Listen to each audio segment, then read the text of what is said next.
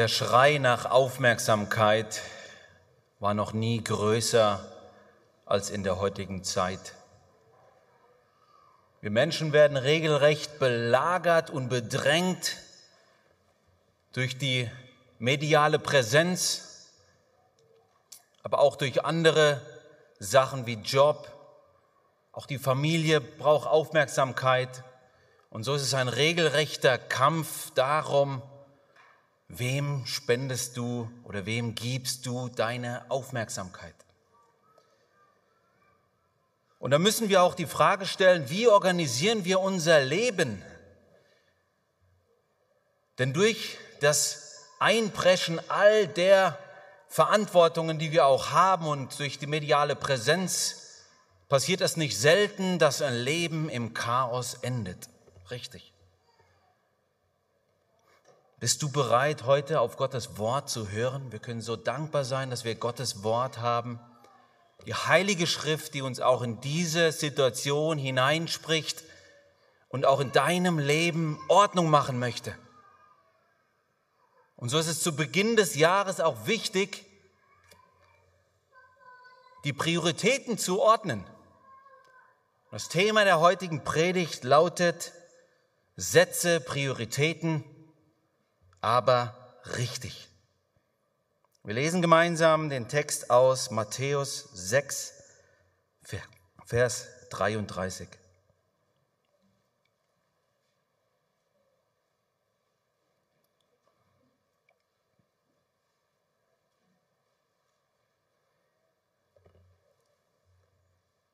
Trachtet vielmehr zuerst nach dem Reich Gottes und nach seiner Gerechtigkeit, so wird euch dies alles hinzugefügt werden. Amen. Nun lesen wir diesen Text aus der Bergpredigt, der phänomenalen Predigt von Jesus. Und wir müssen uns auch fragen, was ist der Kontext dieses Verses?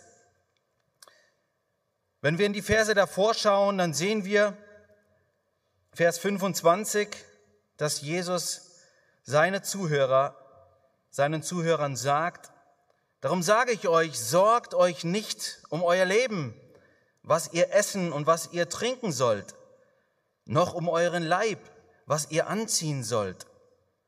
Ist das Leben nicht mehr als Speise und der Leib mehr als Kleidung? Wir sehen, es geht irgendwo um körperliche Bedürfnisse.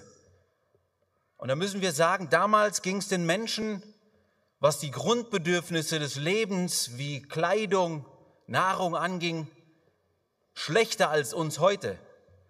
Wenn wir zum Beispiel an die Speisung der 5000 denken, da waren 5000 Männer plus Frauen und Kinder dabei. Wie viele Brote und Fische haben sie? Fünf Brote und zwei Fische. Wenn ich an Zusammenkünfte der Hoffnungskirche denke, hat jeder was dabei. Uns geht's gut. Oder wenn ich an Apostel Paulus denke, er bittet darum, dass jemand ihm seinen Mantel bringt. Es gab wenige Mäntel in der damaligen Zeit. Das können wir heute nur schwer nachvollziehen. Wenn ich heute in den Gottesdienst gehe, kann ich mich fragen, ja, welche Jacke ziehe ich denn an? Damals gab es das nicht. Und so appelliert Jesus in dieser Zeit von damals, wo es den Menschen darum ging, sich Sorgen zu machen um die Grundbedürfnisse des Lebens von damals, so appelliert Jesus in diese Zeit hinein und sagt ihnen, sorgt euch nicht um euer Leben. Wie sieht's mit dir heute aus? Uns geht's weniger um die Grundbedürfnisse und wir könnten ja meinen, ja, wir sind versorgt, uns geht's gut. Wir brauchen uns keine Sorgen machen. Ist es so? Dann müssen wir doch feststellen, obwohl unsere Grundbedürfnisse eigentlich gedeckt sind, machen wir uns dennoch Sorgen und kümmern uns und, machen, und denken ja wie, und da merken wir, dass das ein Fass ohne Boden ist. Denn es geht ja nach, den, nach der Erfüllung der Grundbedürfnisse geht es schon weiter und wir fragen uns, ja, wie kann ich denn meine Anerkennung bei den Menschen sicherstellen? Wie kann ich denn mein Beziehungsnetzwerk pflegen und aufrechterhalten? Und dann geht es auch noch weiter in Richtung Selbstverwirklichung. Und wir sorgen uns darum, ja, wie kann denn unser Leben gelingen? Und wir denken an unsere Arbeit, an unsere Kollegen und wünschen uns so sehr, dass wir ein schönes, erfülltes Leben haben, richtig. Und jeder hat doch seine Liste an Wünschen im Kopf, an Dingen, die er sich gerne bei Amazon als nächstes bestellt. Merken wir, dass das eigentlich, wenn es um die Erfüllung deiner Bedürfnisse geht, obwohl deine Grundbedürfnisse gedeckt sind, ist das eigentlich ein Fass ohne Boden.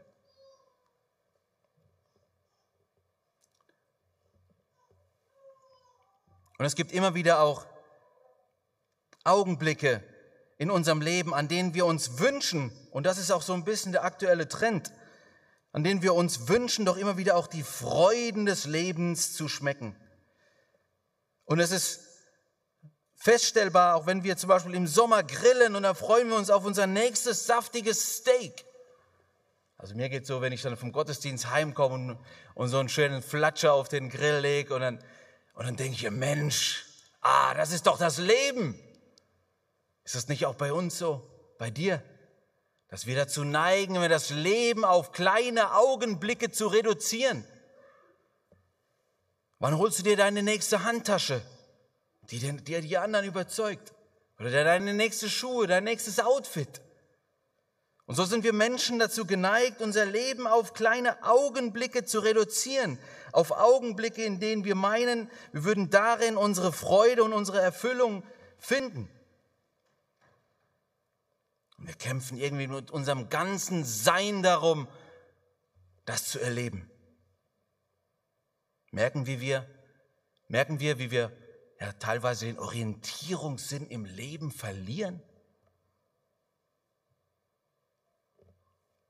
Wie wir uns Sorgen machen um, um unser Leben und um an, nichts anderes geht es ja. Wir sorgen, um, um, um, sorry, wir sorgen uns um unser Leben, dass es qualitativ ist, dass wir nichts verpassen, ja, dass es uns gut geht. Was ist die Antwort Jesu an die damalige Gesellschaft und auch die Antwort heute an uns ist, sorgt euch nicht um euer Leben sehen wir gleich dreimal in diesem Text in Vers 25. Darum sage ich euch, sorgt euch nicht um euer Leben. Vers 31. Darum sollt ihr nicht sorgen. Vers 34. Darum sollt ihr euch nicht sorgen um den morgigen Tag. Merken wir, es ist Jesus Jesus Anliegen, dass du dir keine Sorgen um dein Leben machst.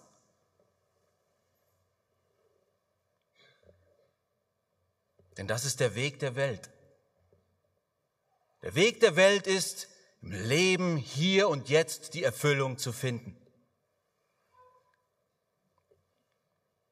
Dieser Text möchte dir heute deutlich machen, du bist zu mehr berufen.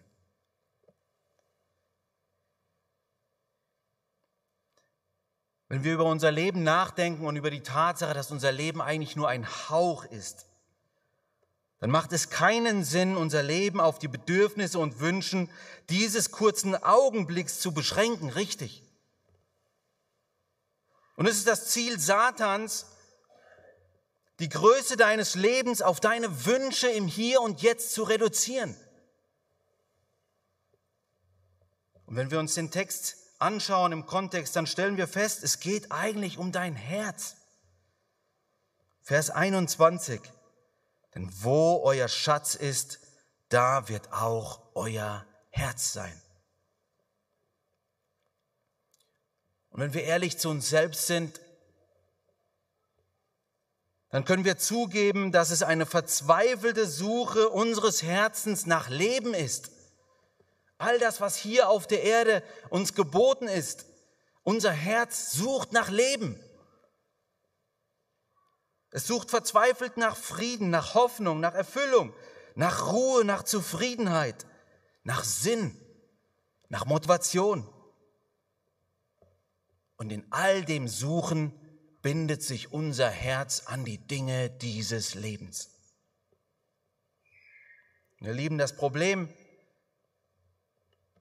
ist, dass die Welt uns dieses Leben eigentlich nicht geben kann. Und solange unser Herz nicht bei Gott zur Ruhe kommt, solange sucht es vergeblich hier in diesem Leben nach Erfüllung. Und das Herz sucht überall. Es sucht nicht nur im Materialismus, der heute weitestgehend ja eigentlich gedeckelt ist, kann man sagen. Jeder hat seine Grundbedürfnisse gedeckt. Es geht weiter. Es geht um ein leichtes, bequemes Leben. Es geht um Genuss.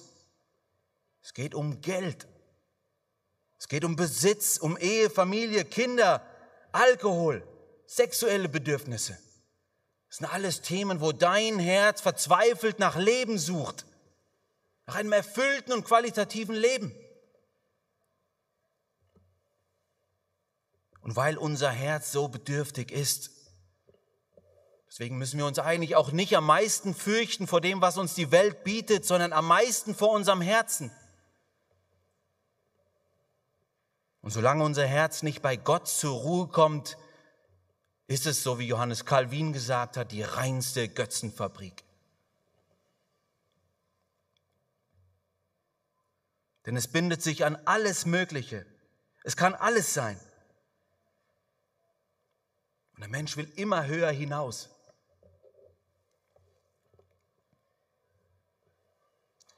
Ja, damals schon im Garten Eden hat es angefangen. Eva sah dass die Frucht schön anzuschauen war. Und so hat sie in diesem Moment nach Leben gesucht. Und ist es nicht interessant, dass auch die Aussage von Satan damals, ihr werdet sein wie Gott.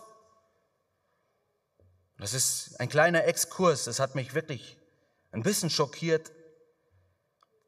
Diese Aussage, ihr werdet sein wie Gott.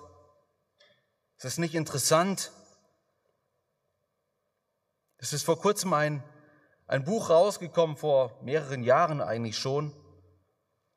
Das lautet Homo Deus vom Professor Hariri aus Jerusalem. Zu Deutsch übersetzt der Gottmensch. Abgedruckt millionenfach, gehört zu den Bestsellern mittlerweile, übersetzt in vielen, vielen Sprachen. Es ist nicht interessant, das ist ja die Aussage von, da, von damals, vor tausenden von Jahren, wo es im Garten Eden angefangen hat, den Menschen weiß zu machen, ja, ihr werdet sein wie Gott, dass das jetzt abgedruckt ist auf einem, auf der Titelseite eines Buches? Homo Deus, der Gottmensch. Die Menschen wollen sein wie Götter. Sie suchen nach Leben, nach selbstbestimmtem Leben.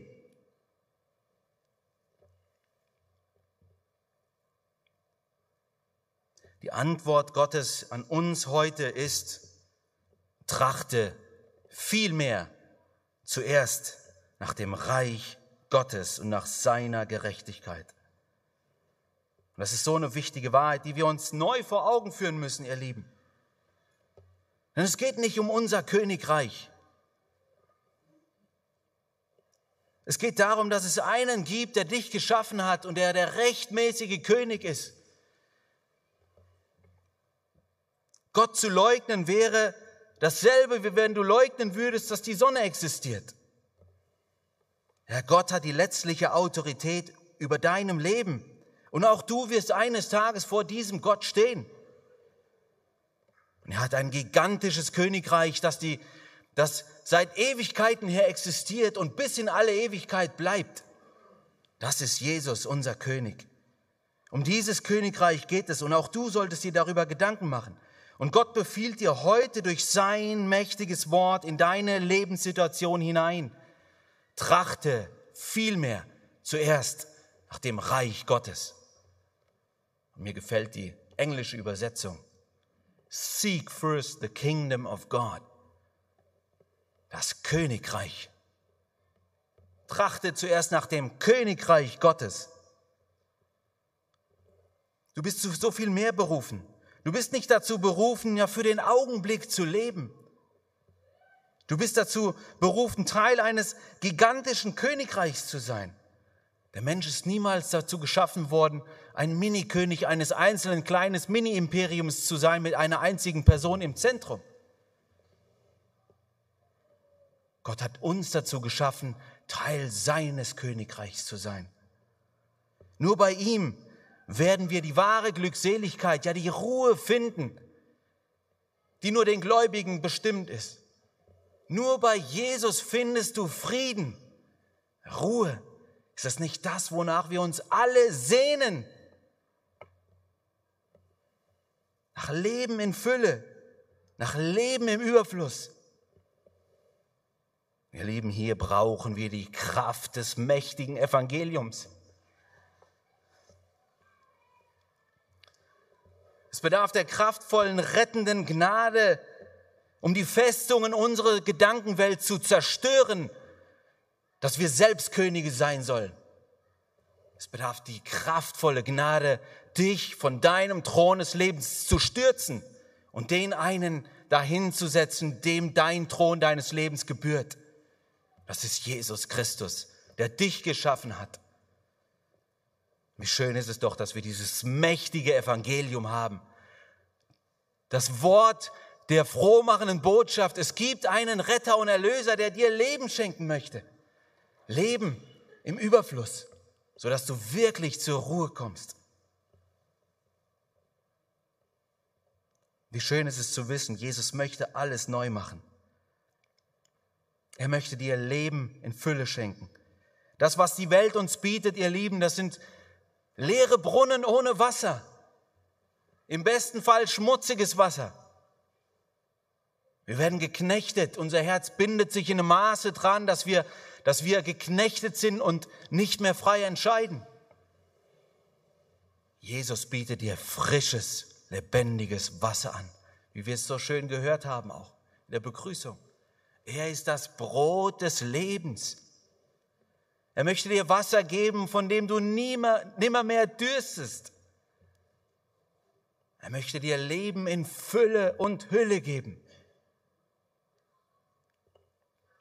Er möchte dich zu einem völlig neuen Menschen machen, mit Jesus Christus auf dem Thron. Leben, das Leben ist so viel mehr als unsere irdischen Bedürfnisse. Es ist so viel mehr als soziale Anerkennung. Es ist so viel mehr als Selbstverwirklichung. So möchte ich dich auffordern, tue Buße darüber, dass du den König abgelehnt hast, darüber, dass du den König von deinem Thron gestürzt hast. Tue Buße, glaube an die rettende Botschaft des Evangeliums. Aber auch an uns Gläubige möchte ich appellieren. Wie häufig passiert es, dass wir neben dem Königreich, ja, wir haben uns, wir haben uns für Jesus entschieden. Er hat uns zu sich gezogen aus lauter Gnade. Wie oft passiert es, dass wir dennoch aufgrund unseres sündigen Herzens immer wieder dazu geneigt sind, auch die, die Freuden des Lebens in den kurzen Augenblicken zu finden. Und wie schnell passiert es, dass wir ein paralleles Königreich aufbauen. Viele Gläubige meinen, beide Königreiche können parallel existieren. Der Text sagt dir heute, trachte vielmehr zuerst nach dem Königreich Gottes. Denn beide Königreiche können nicht miteinander parallel existieren. Möge das Wort Gottes, das Königreich, das irdische Königreich deines Lebens heute zerschmettern. Trachte vielmehr zuerst nach dem Königreich Gottes. Der Text sagt uns ganz klar in Vers 24, niemand kann zwei Herren dienen, denn entweder er wird den einen hassen und den anderen lieben, oder er wird dem einen anhängen und den anderen verachten. So möchte ich dich heute Kraft dieses Wortes auffordern. Lass Jesus neu den Mittelpunkt deines Lebens. Unser ganzes Leben soll auf ihn allein gerichtet sein. Und eigentlich sollte uns das nicht schwerfallen, ihr Lieben. Es sollte uns nicht schwerfallen. Hier sind ein paar tolle Bilder drin. Die Verse 26 bis bis 29. Schaut die Vögel des Himmels an. Schaut das Gras auf dem Feld an, die Lilien, wie schön hat Gott sie gekleidet. Und sind die Vögel Kinder Gottes? Sind die Blumen des Feldes Kinder Gottes? Nein. Und dennoch versorgt Gott die Vögel und auch die Blumen mit allem Nötigen, was sie brauchen. Wie viel mehr wird unser Vater im Himmel für uns sorgen, ihr Lieben? Mit zunehmendem Alter fällt es schwer, voll zu glauben. Richtig. Wenn wir größer werden und manche Lebenserfahrungen gemacht haben, fällt es uns schwer zu glauben. Wenn ich meinen Sohn damals auf eine Mauer gestellt habe und gesagt habe, spring zu Papa. Er ist gesprungen mit Freude, er war sich sicher, ich fange ihn auf.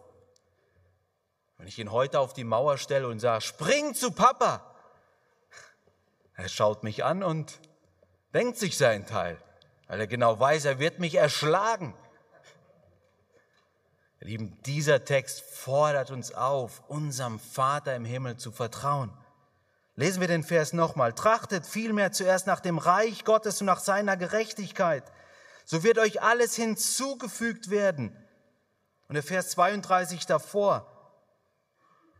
Euer himmlischer Vater weiß, dass ihr all das benötigt. Er weiß es.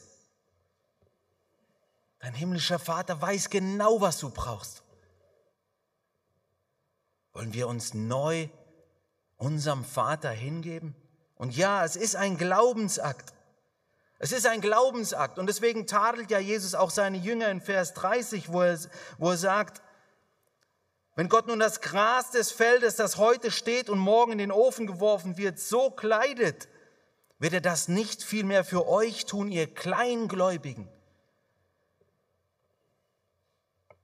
Gott nicht zu vertrauen heißt, kleinen Glauben zu haben. Dieser Text lädt uns ein mit dem Wissen, dass Gott unser himmlischer Vater ist, der weiß, was wir bedürfen, dass er uns versorgt. Er lädt uns ein, uns neu im Vertrauen an unseren himmlischen Vater zu wenden. Niemals mehr unsere irdischen Bedürfnisse hier auf der Erde zu suchen, sondern ihm zu vertrauen und ja, es ist ein bisschen paradox. Du sagst vielleicht, ja, wie kann ich denn sicherstellen, dass es mir gut geht, wenn ich nach dem Reich Gottes trachte? Ich muss doch irgendwie für mich sorgen. Ihr Lieben, gerade wenn wir uns ins Reich Gottes investieren und eben nicht nach unserem eigenen Willen leben, sondern unseren Willen dem Willen Gottes unterordnen, dann werden wir feststellen und erleben, wie Gott uns versorgt. Und welche eine mächtige Verheißung ist es doch. Was für ein Segen, wenn wir das erleben. Und welche Tragödie ist es doch, wenn wir es nicht erleben. Welche Tragödie ist es, wenn wir es verpassen zu erleben, dass unser himmlischer Vater für uns sorgt und uns alles, was wir zum Leben brauchen, schenkt.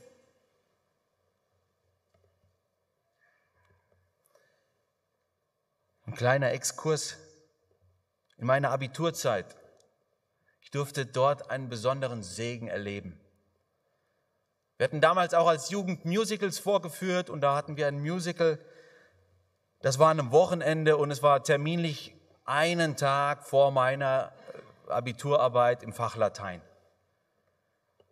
Freitag bis Sonntag waren wir als Jugend eingeplant, ein Musical aufzuführen und am Montag hatte ich meine Leistungskurs, Prüfung im Fach Latein.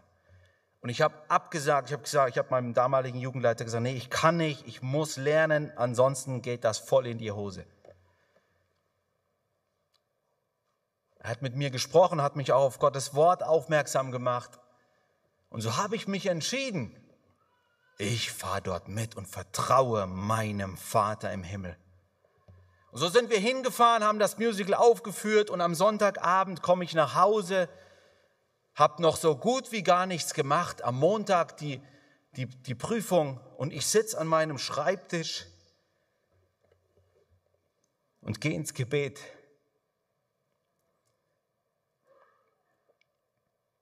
Ich habe Gott gesagt, wie soll ich das morgen machen? Wisst ihr, was dann passiert ist? Mein Telefon klingelt, die Klassenstreberin ist dran und sagt mir, sie ist sich vollkommen überzeugt, dieses Thema kommt morgen dran und das und das und das sollte ich mir jetzt bitte nochmal anschauen. Ist das Zufall? Ich habe gerade ein völlig anderes Thema gelernt. Ich habe das zugeklappt, habe die Sachen gelernt, die sie mir gesagt hat, im Vertrauen, dass das jetzt die Antwort Gottes ist. Und wisst ihr, was ich bekommen habe? Eine 3 plus. Drei Stunden gelernt, 3 plus. Also minimaler Aufwand, maximaler Gewinn. Und das war nicht meine Leistung. Ihr Lieben, ich habe das angewendet, was in Gottes Wort steht. Ist das nicht herrlich? Ihr Lieben, welch ein Segen ist es doch, wenn wir diesem Wort gehorsam sind. Auch wenn es manchmal völlig paradox ist.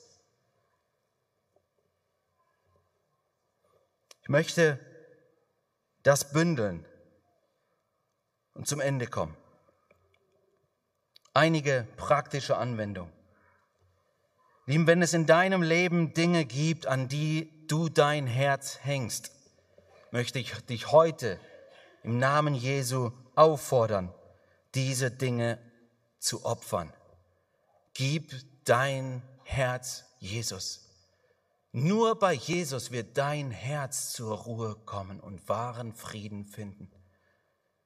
Lass Jesus auf den Thron deines Lebens und bitte ihn um Vergebung dass du ihm bisher nicht den Thron deines Lebens gegeben hast.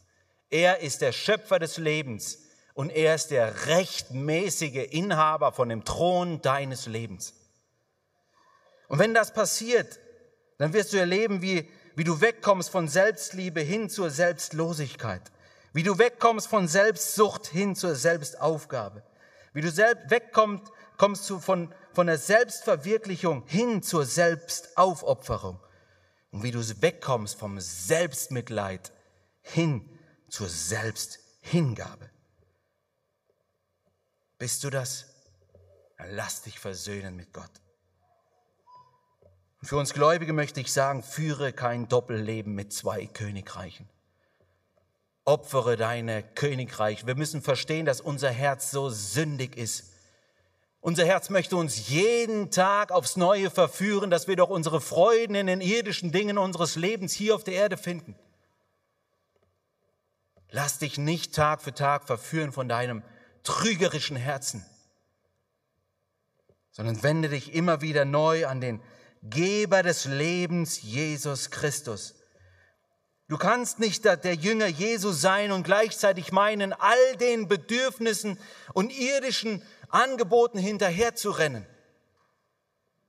Lebe als wahrer Jünger Jesu mit dem Wissen, dass deine wahren Bedürfnisse schon erfüllt sind. Mache dir bewusst, dass dein himmlischer Vater für dich sorgt. Starte jeden Tag mit Jesus. Trachte nach seinem Reich. Ihr Lieben, unser sündiges Herz möchte, dass wir einfach so in den Tag stolpern, ohne Gott. Beginne den Tag mit deinem König. Beseitige deine Zeitfresser. Ihr Lieben, unsere Gedankenwelt, die ist so durcheinander. Die ist so unorganisiert. Beseitige alles, was deine Gedankenwelt zu sehr vereinnahmt. Ich habe bei mir WhatsApp gelöscht. Es war die beste Entscheidung meines Lebens. Neben der, mich für Jesus entscheiden, zu, zu entscheiden natürlich. Ohne WhatsApp zu leben, das ist so befreiend. Lieben, unser Herz ist so gebunden an unser Handy. Es lenkt uns so dermaßen ab. Und all die mediale Präsenz. Wir müssen schauen, dass wir das minimieren. Das war für mich der richtige Weg. Prüfe dein Leben. Prüfe deine Situation. Du tue dein Bestes von deiner Seite, um das Reich Gottes an erster Stelle zu setzen.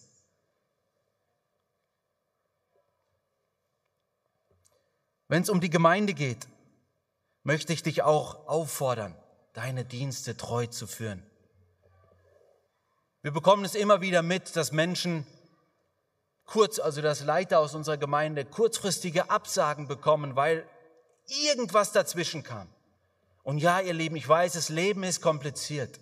Aber dieser Text möchte dir zu Beginn des Jahres sagen, wenn du nach dem Reich Gottes trachtest und eben nicht immer zuerst alles, was das Reich Gottes ist, absagst, dann wird Gott dich segnen. Ihr Lieben, wie gesagt, das ist ein bisschen paradox, aber ich habe das auch während meinem Studium erlebt. Man musste so viel lernen, also wirklich, es war anstrengend. Es war für mich auch jeden Morgen ein neuer Kampf, den Tag mit Jesus zu beginnen. Und ich muss rückwirkend immer wieder feststellen, an den Tagen, wo ich nicht mir ausführlich Zeit genommen habe, um in Gottes Wort zu schauen, dass gerade diese Tage ein absolutes Chaos waren.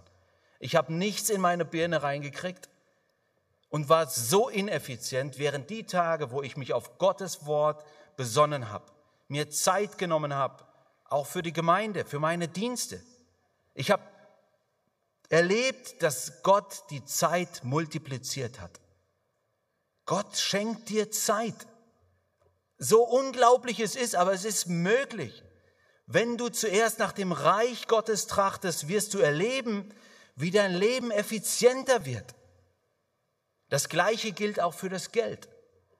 Erleben, wie oft geben wir Geld für dies und das aus, wenn es mal darum geht, einen Ausflug in ein Restaurant zu machen oder ins Kino oder was die Welt uns auch sonst noch so bietet. Da sind wir nicht zimperlich. Aber wenn es darum geht, unseren Anteil in das Reich Gottes zu investieren, sind wir häufig so oft dabei, jeden Euro umzudrehen. Auch in diesem Bereich durfte ich erleben, dem Herrn die Ehre. Gott vermehrt Geld. Es ist wirklich so. Wenn es irgendwann mal knapp wird und du dennoch treu deinen Teil gibst, wirst du erleben, wie Gott dich segnet. Sei es, dass der Chef kommt und dir eine unerwartete Gehaltserhöhung gibt oder sonst irgendwas, dass deine Eltern kommen und dir mal ein bisschen was zustecken. Gott sorgt für dich. Dein Vater weiß, was du brauchst.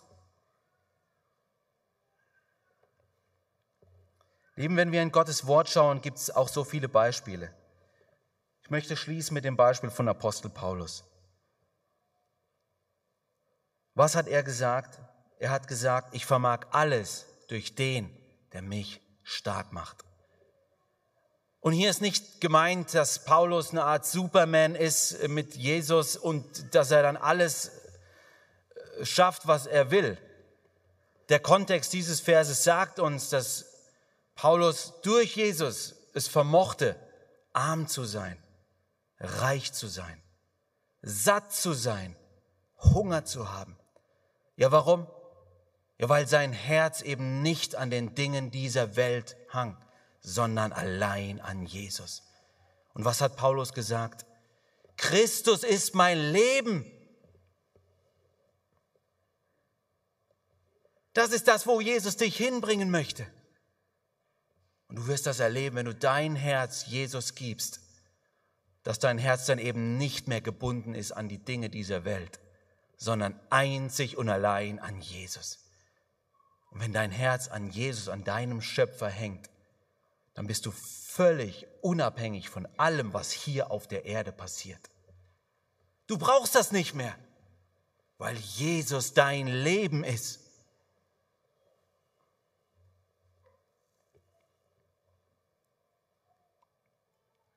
Und Paulus ging sogar, so, ging sogar so weit, alles für Dreck zu erachten.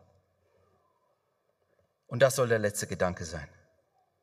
Lieben, Lasst uns doch zu Beginn diesen Jahres genau das tun, was Gottes Wort uns sagt. Einfach gehorsam sein. Trachte vielmehr zuerst nach dem Reich Gottes und nach seiner Gerechtigkeit. So wird dir alles hinzugefügt werden, was du zu deinem Leben brauchst. Und dein Vater im Himmel weiß genau, was du brauchst. Amen.